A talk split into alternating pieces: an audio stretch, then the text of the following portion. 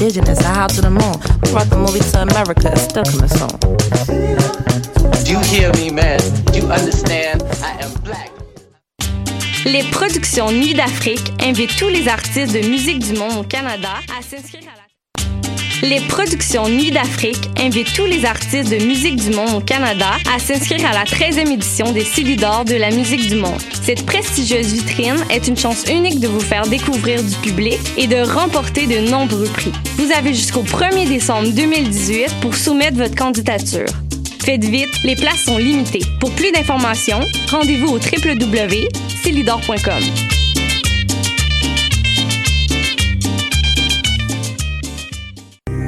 Le concours KGP est le plus grand concours interuniversitaire de l'Est du Canada en résolution et présentation de cas en gestion de projet. C'est une opportunité pour les participants des différentes universités du Québec, de l'Ontario et même des États-Unis de vivre une journée enrichissante, de découvrir l'application de la gestion de projet, de mettre en pratique les connaissances acquises dans ce domaine et de réseauter avec des professionnels du milieu. Le concours KGP, c'est un rendez-vous le 17 novembre.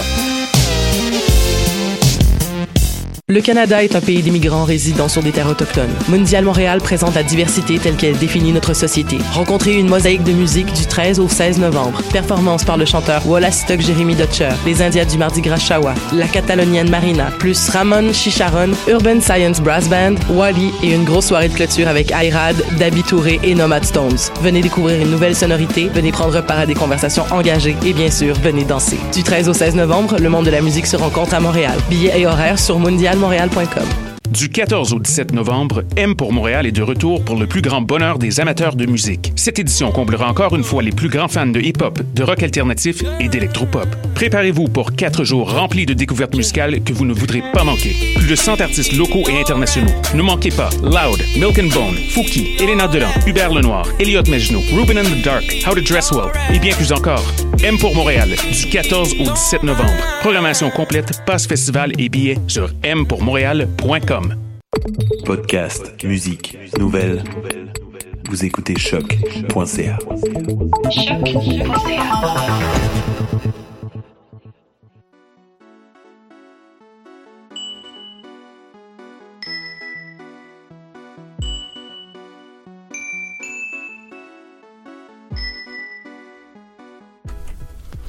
Sans dentelle, émission du 15 novembre 2018.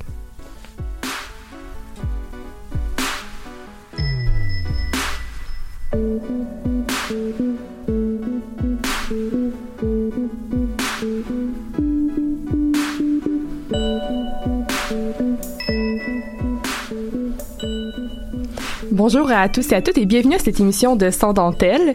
Euh, J'espère que vous survivez au froid qui, qui s'installe. Euh, Aujourd'hui en studio, je suis avec Marie-Provence. Salut. Bonjour Cassandre. Ça va bien? Oui. Je suis aussi avec Marcia. Bonjour.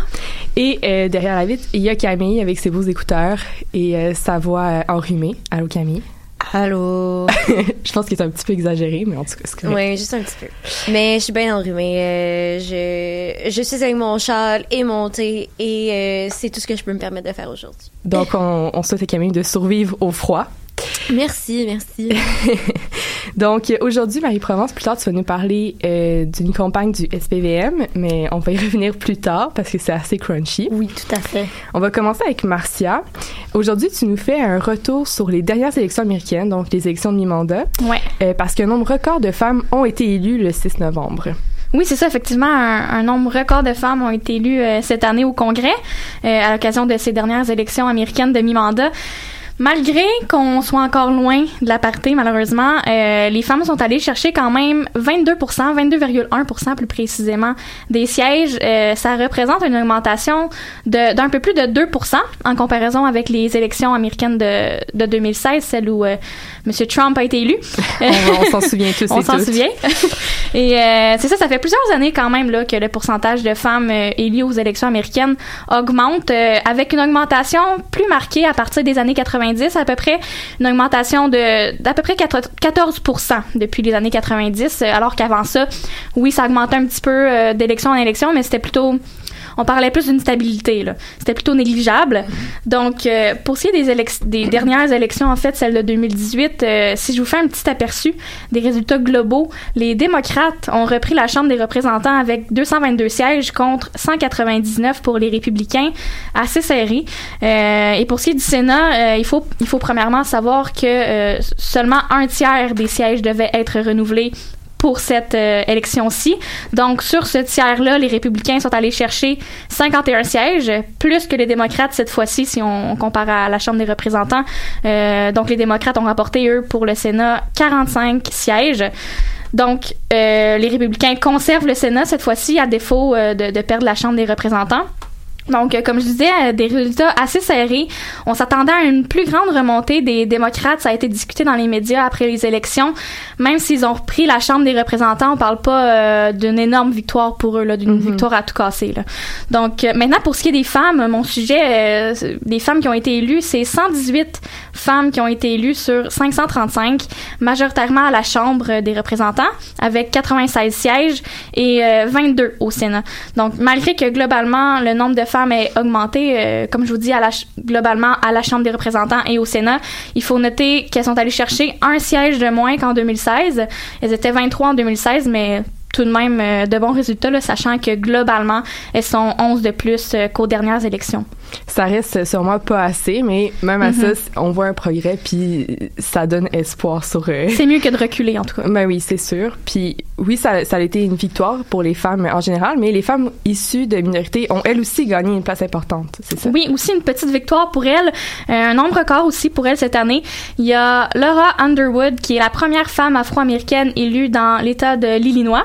Même chose pour les démocrates Johanna Hayes au Connecticut et Ayanna Presley au Massachusetts. Il y a aussi deux femmes de confession musulmane et deux femmes autochtones qui ont été élues pour la première fois. Euh, elles, c'est pas seulement dans leur État respectif comme pour l'Illinois euh, et le Massachusetts et le Connecticut. C'est vraiment la première fois que des femmes musulmanes et autochtones sont élus aux élections américaines. Donc euh, maintenant c'est ça pour en tant pardon en, en tant que femmes musulmanes, ce sont Ian Omar et Rachida Taïb qui ont été élus dans les États du Minnesota et du Michigan. Euh, pour ce qui est des deux femmes autochtones, ce sont Cheris Davids dans le Kansas et Deb Haaland au Nouveau-Mexique. Alors quand même un, un grand pas en avant pour elles, pour les femmes euh, en minorité aux États-Unis. Puis euh, les femmes aux États-Unis se sont euh, démarquées aussi en termes d'âge. La plus jeune élue est aussi une femme, c'est ça que tu disais. Oui, exactement. La plus jeune euh, élue à la Chambre fait également partie de cette vague-là de, de femmes, de femmes aux États-Unis qui ont été élues. C'est la démocrate Alexandria Ocasio-Cortez. Elle représente maintenant le 14e distri- district dans l'État de New York à 29 ans, quand même. Euh, On entend beaucoup parler d'elle dans les médias, notamment parce que parce qu'elle a réussi à détrôner Joseph Crowley, qui occupait sa place depuis 99, donc depuis euh, presque 20 ans maintenant. C'est peut-être le temps qui, qui partent. hein? Oui, c'est ça. On dit ça, une belle victoire pour euh, pour Alexandria. Donc tout ça, c'est de très bonnes nouvelles pour les femmes américaines, pour les femmes en général. Mais comme je disais en début de chronique, on n'a pas encore atteint la parité. Il y a encore du chemin à faire. Euh, on, on dépasse quand même pas le quart des élus à la Chambre euh, des représentants euh, et au Sénat aussi. Donc les élus américaines sont conscientes de ça. Euh, elles prennent pas leur victoire pour acquis. Il y a Ayanna Presley euh, que je vous ai nommé un peu plus tôt qui a été élue dans le Massachusetts. Elle a dit au moment de prononcer son discours à Boston que c'est seulement quand il y aura une réelle équité, une réelle justice et une réelle égalité, pour reprendre ces mots, euh, qu'elle se sentira vraiment à l'aise de, de prononcer un, vraiment un discours de victoire. Donc, ça donne un peu le ton, je te dirais, pour, euh, pour ce qui est de ce qui s'en vient pour toutes ces nouvelles euh, élus aux États-Unis. Je pense que c'est important aussi de rappeler, je pense que c'est la semaine passée qu'on a fait une chronique, euh, c'est pas à, à- à la même échelle, mais mettons dans le gouvernement euh, euh, Mhm. Legault, que oui, il y a une parité, mais ça veut pas nécessaire- nécessairement dire que les femmes prennent... Tout la- n'est pas gagné, là. Non, mais c'est ça, mais le fait qu'il y ait une parité veut pas dire que leur rôle, le Mhm. rôle qu'elles jouent dans le gouvernement a autant de poids, mettons, que leurs homologues masculins.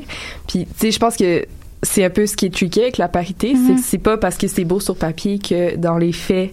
euh, C'est ça. Une fois que la parité est atteinte, il y a quand même un suivi à faire, là. Mhm. Puis, Mhm. tu sais, je me demande aussi, je sais pas si c'est au courant, euh, est-ce qu'il y a plus de femmes qui ont été élues parce qu'il y en a plus qui se sont représentées? Est-ce que c'est juste une question euh, que les électeurs sont, sont plus ouverts, sont plus conscients que fait que ce soit une femme ou un homme, il n'y a pas vraiment de Je sais pas, j'ai pas vraiment vérifié si- s'il y a plus de femmes qui s'étaient représentées, mais euh, Je sais pas trop en fait, mais à Ça chaque pourrait être intéressant, ça Oui. aussi, si parce que tu sais, je, je me dis aussi que plus t'as de rôles, t'as de modèles aussi, euh, femmes fortes, admettons, euh, qui se présentent aux élections, plus Mhm. tu dis ah ok, moi aussi je pourrais, j'ai ma place dans ce domaine-là, comme dans n'importe quel domaine euh, de pouvoir. Là.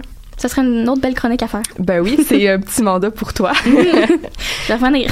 ben merci beaucoup, Marcia, t'es toujours la bienvenue. On va continuer en chanson avec euh, Life Worth Living de Laurel.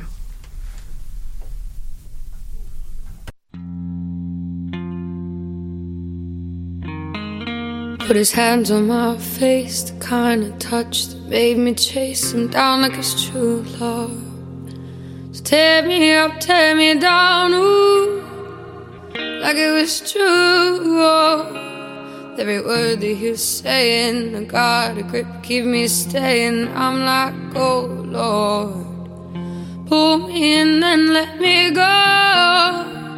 Should've known first time you played with me like I was a devil. And I played with you like you were just a man. Wanna lay with you, but I'd never better from your love. These are the days. Take what you need,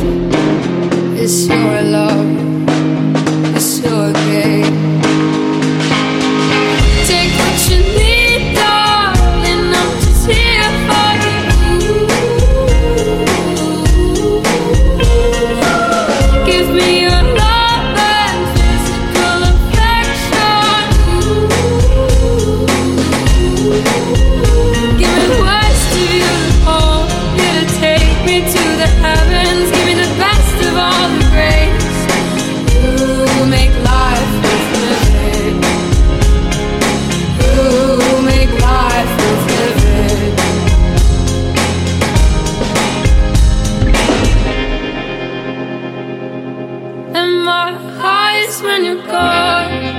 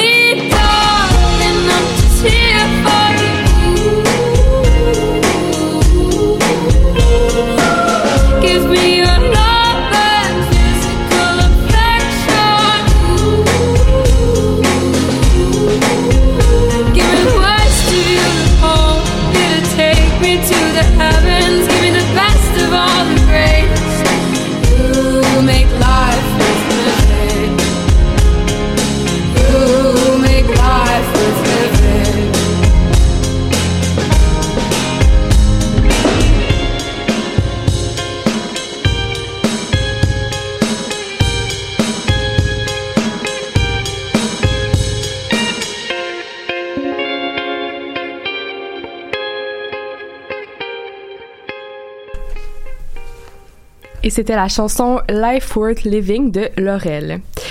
Euh, le 26 novembre 2012, le poste de quartier 38 du service de police de la ville de Montréal lançait sa campagne Je sors avec ma gang, je repars avec ma gang. Cette semaine, la campagne visant à prévenir les agressions sexuelles a ressurgi et a fait vraiment fureur euh, sur euh, les réseaux sociaux. Euh, Marie nous explique le pourquoi du comment. Effectivement, Cassandre, la campagne du SPVM de 2012 s'attire des commentaires assez péjoratifs depuis les derniers jours.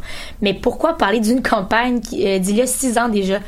Euh, en fait, c'est la page Facebook Fédération des femmes Québec qui a parti la vague de haine, si je peux me permettre, pour la campagne de prévention des agressions sexuelles en publiant des photos d'un pamphlet datant de 2012. Et il y a d'autres pages féministes euh, comme Je suis féministe qui ont continué la propagation et ont suivi le mouvement. Pour se remettre en contexte, il y a six ans, on parlait beaucoup moins de la culture du viol et le hashtag MeToo n'existait pas du tout. Donc, euh, le sujet des agressions sexuelles était abordé avec des pincettes, puis on faisait ce qu'on pouvait avec ce qu'on avait. C'était le minimum. Puis pourquoi, là, les usagers de Facebook ont pas pris en compte que la campagne avait été réalisée il y a quand même six ans de, de cela? Euh, tout simplement parce qu'ils ne savaient pas. Euh, ça a commencé vraiment avec des agents du SPVM qui ont dû retrouver des vieux pamphlets et pour éviter le gaspillage, je suppose, ont décidé de les redistribuer dans la rue en pensant bien faire. Et euh, dès qu'ils ont vu les réactions des gens, ils ont arrêté tout de suite de donner les pamphlets. Mais en fait, ça s'est vraiment plus propagé lorsque la page Fédération des femmes du Québec euh, n'a pas été honnête. Rappelons que le fake news se propage vraiment plus vite qu'une vraie nouvelle. la page Facebook avait écrit dans sa publication le poste de quartier 38 du service de la police de Montréal a édité ses outils dans le cadre d'une campagne Je sors avec ma gang, je repars avec ma gang. Oui, au Québec, en 2018, un an après le hashtag MeToo, ce discours rejetant la responsabilité sur les femmes en, en dédouanant les agresseurs n'est pas acceptable. Donc après, ils ont incité les gens à se mobiliser en les interpellant directement à aller se plaindre sur le site du SPVM. Pourtant, ils n'ont pas mentionné que la campagne avait été faite en 2012. Ils ont vraiment juste mis l'emphase sur oui au Québec en 2018. Donc, c'est suivi euh, après euh, ben, les messages négatifs euh, des usagers. Puis bien sûr, la génération naïve et vite sur que nous sommes, tout le monde a gobé ce discours-là et l'a propagé vraiment rapidement. La publication a été partagée plus de 400 fois jusqu'à maintenant et les commentaires des internautes démontrent clairement leur mécontentement par rapport à la situation. Tu, disais qu'elle a menti, mais peut-être qu'elle a été aussi vite comme les internautes, puis elle a pas. Euh, la FFQ a peut-être pas réalisé non plus euh, que ça datait de 2012. Là. Je juste pas. Euh, c'est vrai, mais c'est les premiers qui l'ont propagé, donc c'est vraiment parti de là. Puis est-ce que la campagne était vraiment accusatrice envers les femmes agressées sexuellement? Comment elle était montée cette campagne-là? En fait, la campagne visait à bien faire pour l'époque. Euh, le SPVM avait choisi André Waters comme euh, porte-parole et celle-ci véhiculait les messages de prévention. Puis euh, la campagne visait surtout les jeunes femmes de 18 à 24 ans qui sortent dans les bars et ça énumère les précautions pour euh, les jeunes femmes qui boivent. Donc, des précautions comme surveille ton verre, prévois à l'avance le moyen de transport pour rentrer, accompagne tes amis, assure-toi avec des textos qu'elles soient bien rentrées chez elles, etc. Bref, des conseils que nos mères nous donnent depuis qu'on est toutes jeunes. Et je crois que ce qui a le plus choqué, c'est la mention la modération a bien meilleur goût et la consommation d'alcool rend plus vulnérable aux agressions sexuelles parce que justement, ça pourrait mettre la faute un peu sur si tu te fais agresser et que tu as bu, ça pourrait être en partie de ta faute. Comme si tu participais un peu à, ton agression en, en, étant en état d'ébriété. Exactement. Puis les féministes se sont défoulées dans les commentaires écrivant que la femme n'a pas à se sentir coupable de s'être fait agresser si elle a consommé, etc. Ce qui est tout à fait vrai parce que la consommation d'une femme ne justifie en rien l'acte d'un agresseur. Et la campagne visait seulement les femmes comme public cible, vu qu'elles sont les plus à risque, mais les internautes reprochent le fait que les hommes aussi peuvent être des victimes et qu'il faudrait éduquer des potentiels agresseurs au lieu d'apprendre aux victimes à se protéger. De nos jours, on sait que lors d'une agression sexuelle, c'est 100% la faute de l'agresseur et non de la victime. Euh, mais les mentalités ont énormément évolué depuis 2012. La prévention est faite de manière complètement différente de nos jours. On vise sur le ne fais pas ça, tu devrais faire ça à la place, voici les conséquences, au lieu de hey, les victimes, ne faites pas ci, ne faites pas ça. La campagne Je sors avec ma gang, je repars avec ma gang n'existe plus du tout. Leur site a même été supprimé et l'Institut national de santé publique du Québec parle de la prévention avec une approche totalement différente de nos jours. J'aimerais ça qu'on en parle un peu parce que cette campagne-là, je pense que ce qui a aussi beaucoup fait réagir, c'est que c'est un classique cas de victim blaming. Pour celles et ceux qui savent pas c'est quoi, c'est vraiment de faire, euh, de mettre la faute sur la victime euh, dans un cas d'agression. Mettons, ah, on en a souvent parlé ici, là, mais de faire comme, ah ouais, mais qu'est-ce que tu portais cette journée-là? Tu sais, tu, pas tu l'as un peu cherché, mais c'est presque ça. Puis je pense que c'est beaucoup ça qui a fait réagir dans la campagne. Puis oui, ça a été fait en 2012, mais ils ont quand même décidé de la ressortir aujourd'hui. Puis ça fait quand même juste six ans. Puis je, je me dis aussi quand c'est quand même les forces de l'ordre. là. Je mets des... Ouais, la SPVM. tu sais, ils ont quand même un rôle à jouer là-dedans, je pense. Puis je- je- tu me diras si je me trompe, mais je pense aussi que dans le pamphlet, ça disait euh, à Montréal, euh, telle année, il y a eu euh, 300 femmes qui ont été agressées sexuellement à la sortie des bars. euh, Elles étaient saoules, euh, non, non, non. Sais, ça Ouais, c'est ça. Plus exactement, ça dit au cours des dix dernières années, euh, 300 filles de 18 à 24 ans ont été victimes d'agressions sexuelles après avoir pris plusieurs consommations et être parties seules à la sortie des bars montréalais. Mhm. C- ça, personnellement, je- je- on peut en discuter, je vais en parler, mais je trouve que ça, ça renforce cette idée-là de elles avaient bu, donc elles ont été agressées. Tout à fait. Je pense que la campagne aurait pas dû mettre l'emphase sur l'alcool. On aurait juste pu parler, ben, selon la mentalité 2012 encore là, vu qu'il n'y avait pas les mêmes méthodes de prévention, ils auraient simplement pu donner des conseils sans parler de l'alcool parce que on parle pas des victimes qui ont été agressées sans avoir consommé d'alcool. Mais je trouve que la campagne apporte quand même des informations qui sont importantes juste parce qu'il y a des statistiques aussi. Ils disent euh, 80% des femmes victimes d'agressions sexuelles connaissent leur agresseur. Une femme sur trois de plus de 16 ans a été victime d'agressions sexuelles, etc. Puis je pense que c'est vraiment nécessaire aussi que ces informations-là soient sues par la population. Oui, parce que veux, veux pas, ça reste quand même tabou, le viol, puis c'est vrai. Tu sais, c'est quoi, 80% des agresseurs euh, Des, des femmes victimes? victimes connaissent leur agresseur. Puis j'avais cherché sur d'autres sites, puis ça disait que c'était même plus que ça. Oui, ben en fait, euh, j'ai suivi la formation euh, grâce à choc.ca sur euh, le harcèlement sexuel à l'UQAM. Ben pas le harcèlement sexuel à l'UQAM, mais bref, Oui. vous comprenez ce que je veux Mhm. dire. Puis euh, je pense que la, la statistique, c'est, c'est plus encore, là, c'est comme... comme Ouais, c'est dans les 90. J'avais lu ça 90%, aussi. Puis euh, je pense que c'est... euh, une femme sur trois se fait agresser dans son parcours universitaire. Mhm. Et c'était un homme sur six dans toute sa vie? Puis les femmes, c'était une femme sur trois avant 30 ans.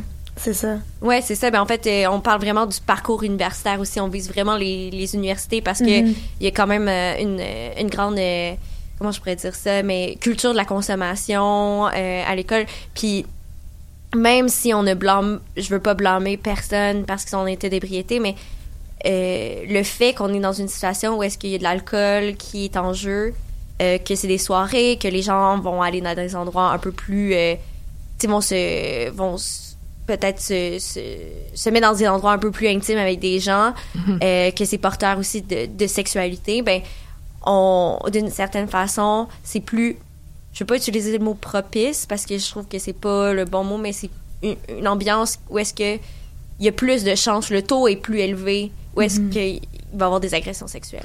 Le flou est plus là, je pense aussi. Puis il y a aussi la question de ne pas excuser ses actions à cause de l'alcool. Puis je pense que c'est ce qui arrive aussi fréquemment. tu sais. Fait, dans un sens, je trouve que la campagne apporte des trucs vraiment le fun parce qu'elle parle de, de ces statistiques-là, puis elle met ça en lumière, puis c'est important de toujours en parler. C'est juste l'angle dans laquelle ça a été apporté. C'est totalement inapproprié. C'était maladroit. Tu sais, C'est Très Dans maladroit. la façon de faire, surtout. Mhm. Mais- Ils auraient pu faire ça autrement. Si, euh, si je peux me permettre, j'ai aussi suivi une formation dans le cadre de mon, mon échange étudiant, puis euh, juste pour mettre en contexte, c'était en Corée, puis c'est ce discours-là, c'est encore un discours qu'on tient à l'international, même après la campagne MeToo, parce que la campagne MeToo a quand même eu lieu partout à travers le monde, même en Corée. Puis c'est quand même un discours qu'on tient, tu sais, comme, ben, on va te parler de- d'agression sexuelle, on va dire bois pas. Euh, si tu te fais violer, cours tout de suite à l'hôpital pour aller te faire tester pour voir si on peut trouver des traces de sperme. Puis sinon, ben tout bad, il y a rien à faire pour toi. Mm. Merci Camille de, pour, de plugger tes... Mes expériences personnelles, ça me fait plaisir. Euh, oui, c'est vraiment apprécié. Mais je pense que ce qui manque vraiment personnellement à la campagne, c'est une encadrée qui parle aussi des hommes là-dedans et de quoi faire si on voit une fille qui est à risque. Mm-hmm. Par exemple, une fille qui sort d'un bar qui a l'air complètement en état d'ébriété avec un homme, on, on a des doutes si elle connaît vraiment l'homme. Ben, il conseillait sur euh, le site de l'Institut national de santé du Québec que les, les bouncers aussi et les gens à l'entrée des bars interviennent des fois en demandant à la fille est-ce que tu le connais? Pour être sûr qu'elle parte pas avec n'importe qui ou même des fois dire au garçon hey tu vois qu'elle est vraiment pas bien tu devrais la ramener chez elle. Ça sert à rien que tu la ramènes chez vous. Mhm. ou des, des détails comme ça que les gens dans l'entourage puissent observer aussi pour intervenir. Ça aurait dû être mentionné dans le pamphlet selon moi. Que quand on est euh, le fait qu'on soit euh, voyons c'est quoi le terme? Témoin. On Mhm. a aussi un rôle à jouer là-dedans. Exactement. Ben merci beaucoup Marie. Merci. Euh, j'espère que vous êtes plus éclairés sur le sujet. Fait qu'on va se laisser aujourd'hui euh, avec la chanson Too Slow Dancer de Mitski, puis on vous voit euh, la semaine prochaine.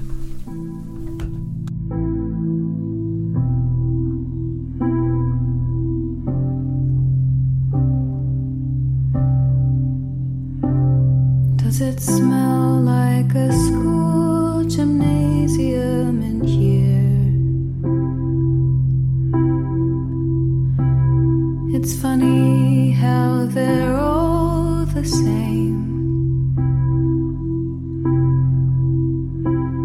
It's funny how you always remember,